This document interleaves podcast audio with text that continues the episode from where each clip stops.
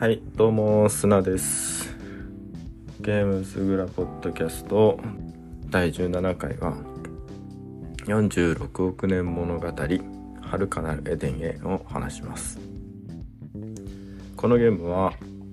1992年にスーパーファミコンで発売されました、えー、開発てかパブリッシャーですかね。エニックスが、えー、やってます。まだエニックスの頃ですね。で一応このゲームには、えー、46億年物語進化論っていう前作のものがあったらしくて、えー、それ全く知らなかったですね。今回調べてみて、えー、出てきたんでちょっとびっくりしました、えー、このゲームは、えー、弱肉強食の世界で生物が地球に生まれてそれから進化して発展していく様子を、えー、体験できるアクション RPG になっています。他の生物を倒してその肉を捕食することで進化ポイントっていうのがたまるんですね。それがまあ RPG における経験値とかお金みたいな概念になっていてそのポイントを使っていろんな部位ごとに好きな進化をさせていって好きな生物になってどんどん強くなって生き残っていくっていうゲームになってます。で音楽結構良くて僕そのプレイしてた頃はいいなとしか思ってなかったんですけど杉山浩一さんが参加してたんですね。音楽で、まあ、通りでそのエニックスの「ドラゴンクエスト」っぽいかっこいい音楽っていうのを、えー、いろんなところで楽しむことができます。ちなみにこの何年後かに同じエニックスから「天地創造」っていう RPG がこれも名作ですけど名作 RPG が出ますが、まあ、そこでも地球の発展みたいなものを追いかけるフェーズがあったりして似てるなっていうのを感じたりしました、えー、このゲームはですね最初は魚類。でだんだん時代が上っていくと両生類の時代になって爬虫類の時代になってで氷河期が来てみたいな話でだんだんその時代に合わせて自分の体も作り変えて、え進んでいくんですけど最初その時代の始まりはだいたいツンツルテンなんですね。めっちゃ弱そうな魚とかめっちゃ弱そうなヤモリみたいなツルツルっとした、え、ところから始まるんですけどだんだんだんだん新刊ポイント貯めて、えー、例えばトカゲのと鱗の、えー、胴体とかトゲ尻尾とか角とかつけていくともうどんどんどんどんゴテゴテゴテゴテしてって小学生が好きそうなめっちゃ強そうな生き物になっていくっていうのが、え、楽しいところでした。しかも結構その強化が激しくてそれまでめっちゃ苦労してた敵でも、え、進化してどんどん、え、頭を強くしたり顎を強くしたり尻尾、で攻撃力がガンと上がったりあと尻尾を進化させると走る力とジャンプ力がグイッと上がったりするんですね。なので進化させたらはっきりと強くなる。ところがあってどういう見た目になるんだちゃんと見た目も変わるのでですねどういう見た目になるんだろうとかあとは、えー、進化させたらどういう風に強くなるんだろうっていう楽しみがすごいあるゲームでした。あの感覚的には最初の方のドラクエであの鋼の剣であるとかお金を貯めて新しい装備品を買うっていうことがものすごい一大イベントだったじゃないですかじゃないですかって言っちゃいますけどそれをしっかり味わえる、えー、ゲームだなと思います。かなりその鋼の剣を買って攻撃してみる瞬間みたいなのがたくさん楽しめるものになってます。しかも進化もですねいろんなパターンがあって、まあ、最初の魚の頃は背びれをつけるとか角をつけるとか顎を強化するぐらいしかないんですけど特に爬虫類とかになってくるとあの2足4足歩行からじゃあ2足になりましょうとかティラノサウルス的な2足歩行ですね。とかあとはあの鳥類に進化することを選べたりとか哺乳類になるかならないか選べたりとか結構後半になっていくと進化の幅え、自分がどうやって進んでいくのかみたいなのもある程度広がってきてその辺りもあの楽しかったです。はい。で一応ジャンル的には横スクロールの 2D のアクション。アクション RPG なんですけどアクション的にはだいぶシンプルですね。あのダッシュとジャンプ。で前方向に噛みつき。で角を持ってたら突進攻撃ができる。あとは踏みつけで攻撃できるんでちょっとジャンプ力高い場合はそれで頑張るみたいな感じが基本です、うん、でなんでだいぶシンプルですね。はい。ただ、えーと、各時代ごとにまず魚類から始まって、えー、水の中だけでやってるんだけど、えー、魚類の時代が終わってじゃあ陸に上がりましょうってなったら陸に初めてそこで上がるんですね。そこからそのジャンプっていう概念が出てきたりとか、えー、してくんで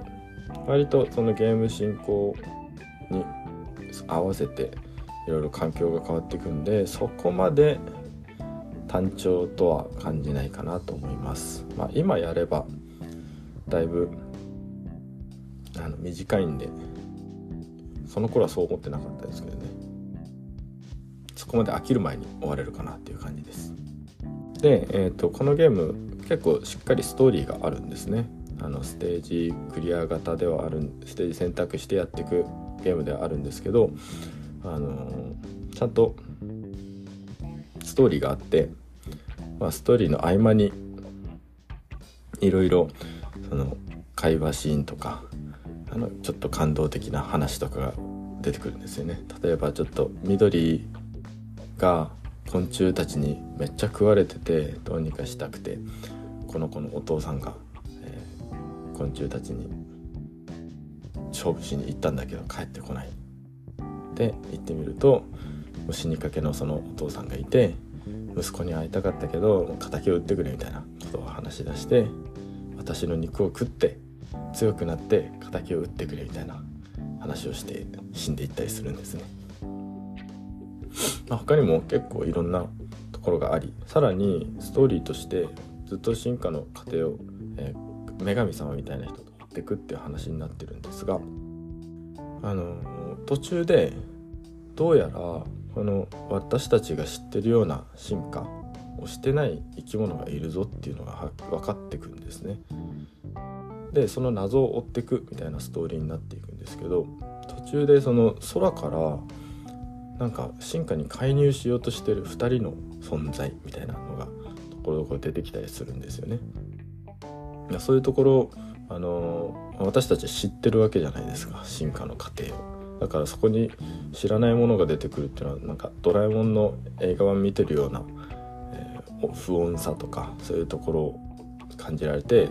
ストーリーも当時の僕めちゃくちゃ楽しんでました構そのまあ今見ればシンプルなんですけど演出がいいんですね。あの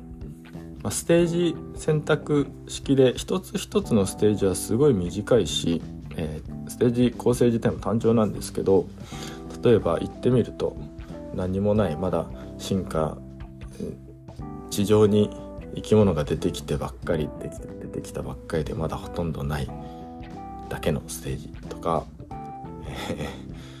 あの堂々っていう鳥がもう時代に取り残されて死んでいく絶滅していくだけなんだよねっていう悲しいところを出すだけのステージであるとか結構いろんなそのただ倒していくだけじゃなくていろんなステージが存在して、飽きさせないですよ。でイベントにも本当に隠しイベントか何からいろいろあって特に僕が好きなのは、えー、鳥に進化するイベントなんですけどえー、爬虫類から鳥に進化できるようになるんですね。ただこれ隠しイベントみたいになっていて普通に進化ポイント集めてるだけでなれなくて、えー、なんかめっちゃ高い山に登ってそこから飛び降りろってなんかに言われるんですよね。でまあ飛び降りると飛び降りても普通いいことないんですけどそこでその言葉を信じて山のてっぺんから飛び降りると鳥に進化できると。それまでの自分を打ち捨てて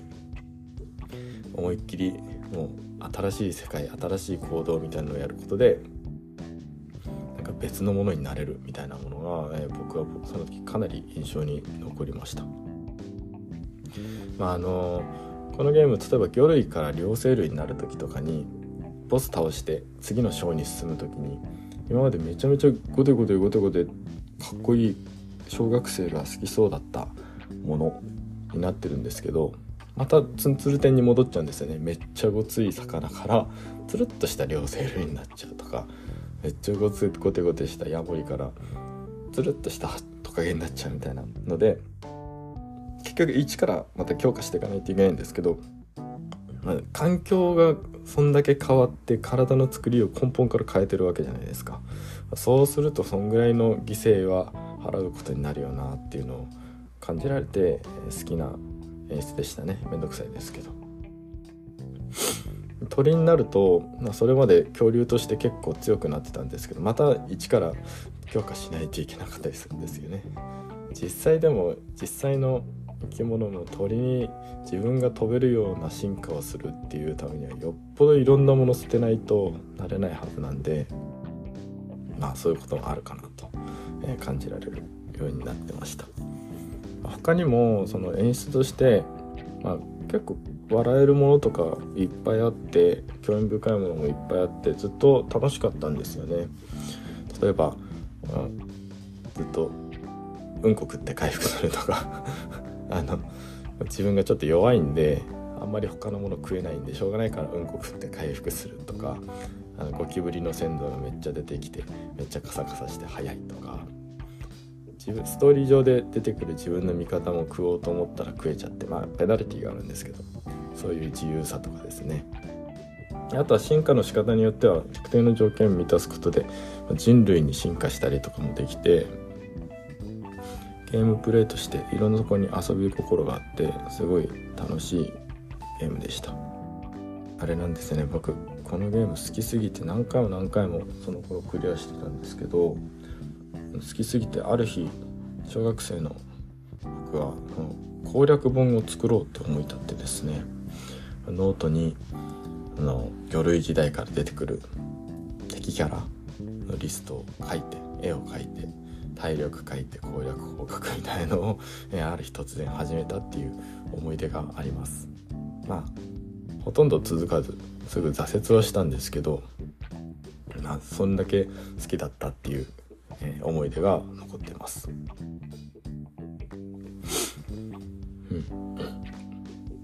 結構あの後半で氷河期とかなった時に爬虫類のままでいようとすると結構大変なんですけど一応そこで哺乳類に進化するか進化しないかっていう選択も選べて爬虫類のままだとめっちゃ滑るんですよ床が。そこら辺適応してるってことで哺乳類は滑らないんですけど。でもそこをなんとか乗り越えれば、えー、爬虫類のままクリアも可能だったりあとはあの鳥のままでクリアも可能だったりしていろいろ自分の好きなようにこの時代を生きていけるっていうのが、楽しいゲームでした。なんかですね普通に